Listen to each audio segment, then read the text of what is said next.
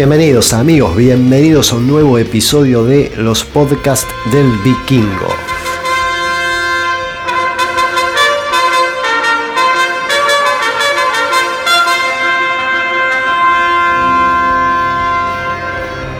Hoy, hoy en el episodio vamos a, vamos a retomar lo del episodio anterior porque varios me dijeron eh, quedó medio cortito, eh, se podría hablar muchas más cosas de los 90, así que tendríamos que hacer muchos, muchos podcasts. Pero bueno, vamos a hacer una especie de segunda parte para hablar un poquitito más de cosas que ya, ya hablamos en el episodio pasado, pero profundizar un poquito más.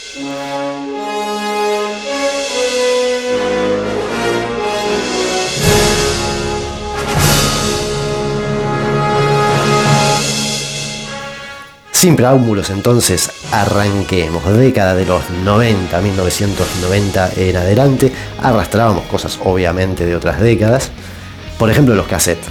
Por ejemplo los cassettes era algo, algo muy lindo en aquella década que ya venía, ya, ya venía de antes, el tema de los cassettes virgen y, grabar las canciones de la radio. ¿Quién no se habrá pasado eh, alguna tarde grabando canciones de la radio y rezando que no solo que el tema lo pase en completo, sino que el locutor no hable en el medio eh, o no pongan alguna publicidad en el medio de la canción. Eh, los, bueno, los cassettes virgen que venían de 60 minutos o de 90 minutos. Muchas veces uno compraba el de 90 minutos porque tenía más tiempo, obviamente, pero venían ya fabricados para autodestruirse, se estiraba enseguida la cinta, así que te convenía comprar dos de 60 en vez de uno de 90 empiezan a aparecer, que ya también, ya también venían de, la década de los 80, pero bueno, aquí en Argentina hubo más furor todavía, eh, como crece el tema de sonido, los equipos de audio, eh, las radiograbadoras también. Y bueno, a ver, equipos de audio que ya vienen con dos hasta tres caseteras, algunos llegaron a tener tres caseteras, lo cual te permitía, te permitía manquear algunos cassettes eh, en vez de ir a comprarlo, le mangueabas a algún amigo alguno de los cassettes y lo podías grabar íntegro de casetera a casetera. Así que lindo, lindo, linda experiencia con el tema de los cassettes. Y bueno, todo lo que fue el furor y el traspaso al formato CD, donde obviamente la calidad musical se escuchaba muy pero muy bien en los CD. Y con las computadoras, obviamente después la piratería seguía. Claro que sí, la piratería después seguía, porque después gracias a las computadoras uno podía hacer copias de CD. E incluso con el tema de internet y empezar a bajar, que no era tan fácil como en esta época, pero podías eh, eh, bajar canciones, ya te podías hacer tus propios compilados o hacerlo para algún amigo del colegio y cobrárselo. ¿eh? Y siempre era lindo tener unos manguitos ahí. El negocio siempre está. La década de los 90 una, década de negocio también, ¿no?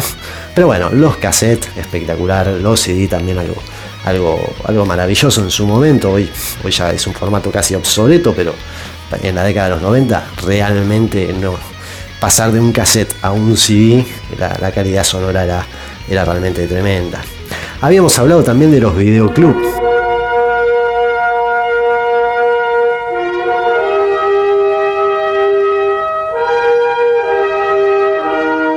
Así es, habíamos hablado de los videoclubs y esto de alquilar películas. Alquilar películas era genial, aparte ya desde los 80 hubo un gran auge, sobre todo en el cine de terror, en el cine de suspenso, había muchísimas películas de esos géneros que tal vez aquí iban llegando siempre más tardíamente, por eso lo ponemos más en la década de los 90. Eh, ir al videoclub de barrio, alquilar la película, acordarse de rebobinar la película antes de devolverla, porque si no después te, si te enganchaban te cobraban un plus. Eh, así como los cassettes, había que rebobinarlos para escucharlo del principio. Bueno, las películas, el VHS era lo mismo. Uno podía ver la película y después había que rebobinarla para poder entregarlo en condiciones. Así que también una, muy linda época con el tema del cine en casa, por decirlo de, de alguna manera.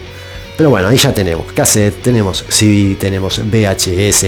Hablamos en el podcast anterior también de los videojuegos. Y sí, en la época de los 90 aquí, por lo menos en nuestro país, como, como les había dicho, veníamos del Atari. Y se empezó a dar una sucesión muy rápida de nuevas consolas. El Family, el Nintendo, el Super Nintendo, el Sega. Sega. aparecieron un montón de consolas que iban mejorando día, eh, día a día, digamos, año tras año, eh, los gráficos, la jugabilidad.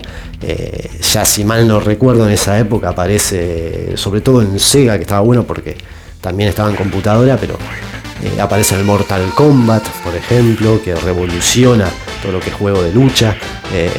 veníamos obviamente del Street Fighter y ya el Mortal Kombat tiene un salto de calidad y tanto el Street Fighter como el Mortal Kombat van a terminar siendo juegos clásicos, juegos clásicos de esa época, bueno, ni hablar, Mario Bros, que también ya venía de los 80, eh, si queremos hablar plenamente de los 90, Sonic, por lo menos aquí en Argentina, el boom de, Sonic eh, con Sega, que es un poco la contra, ¿no? La, cara de Sonic es, eh, la cara, perdón, de Sega Sonic y la cara de, de familia de Nintendo es Mario Bros. Para mí Mario Bros siempre le ganó, pero bueno, eso podemos, se puede discutir en otro podcast. Lo dejo a tu criterio. Pero bueno, mira, ya tenemos eh, eh, en tema de tecnología, de la música, eh, tenemos también, bueno, lo que hablamos de VHS, tenemos también esto de los videojuegos. también una época donde se, se, vivía bastante el carnaval en las calles, un carnaval distinto tal vez al que estamos acostumbrados hoy en día. muchos chicos con bombitas de agua, era por ahí hasta, hasta más familiero. La, época de los carnavales. Los 90 tenía mucho también esto de, festejar el carnaval eh, eh, en los barrios. Así que miren las cosas que tenemos de aquella década. La botellita los juegos de la botellita, el juego del semáforo. ¿Quién no habrá jugado alguna vez a la botellita, el semáforo? ¿Quién no habrá esperado que le toque esa persona que le gustaba? Era una época también de cartas, no, no, no, como hoy que WhatsApp, que mensaje, que, Instagram, que selfie, que esto, que el otro, no, no, no, no. Era una época de hacer cartitas, de tirar cartas. Eh, era distinto, era distinto, ni mejor ni peor que ahora, era simplemente distinto. Pero bueno, la década de los 90, una época de muchísimos, muchísimos cambios. Hablamos de los colectivos también. La mayoría era de, trompa redonda y si se acuerdan tenía eh, incluso eh, una puerta del lado del chofer y empezaron a aparecer los colectivos ya más cuadrados, trompa plana. Empezaron a aparecer las puertas en el medio del colectivo. Tres puertas ya, la del chofer no. Estaba la, eh, como los conocemos ahora, ¿no? La puerta de adelante, la puerta trasera y la puerta en el medio. Como hablamos bien también, eh, las máquinas donde, donde uno eh, ponía las monedas para sacar el boleto, antes lo cobraba el chofer, hacemos el paso a estas máquinas, y él nos habrá sentado adelante esperando que el colectivo agarre un bache para que salgan todas las monedas y uno pueda manotear algunas monedas. no sé, me contaron, me contaron, me contaron. aparece, bueno, Posteriormente aparece la tarjeta, que no es la tarjeta SUBE, era otra tarjeta para, el colectivo. Lo mismo, bueno, de estas tarjetas a nivel telefonía, estaba muy de moda las tarjetas para hablar, a, eh, uno compraba con determinado monto y era para hablar a larga distancia o llamados locales y usar la tarjeta para, comunicarse porque no había los celulares como los conocemos hoy en día, amigos.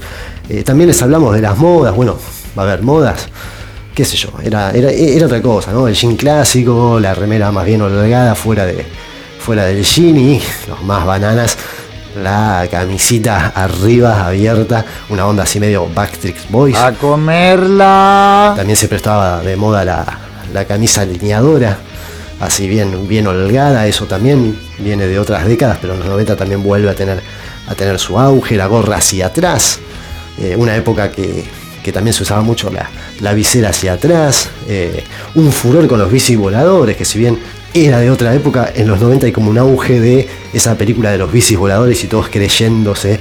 Lo... ¡Pedazo de boludo! Bueno, si hablamos de, esas fantasías, dibujos animados como eh, Los Caballeros del Zodíaco, Dragon Ball, no te estoy diciendo Dragon Ball Z, ¿eh? Dragon Ball, los supercampeones, ¿quién no tomaba la merienda y salía a jugar a la pelota y se creía Oliver Atom, Steve Sugar, los hermanos Coriotos, e intentaba hacer esas maniobras totalmente imposibles.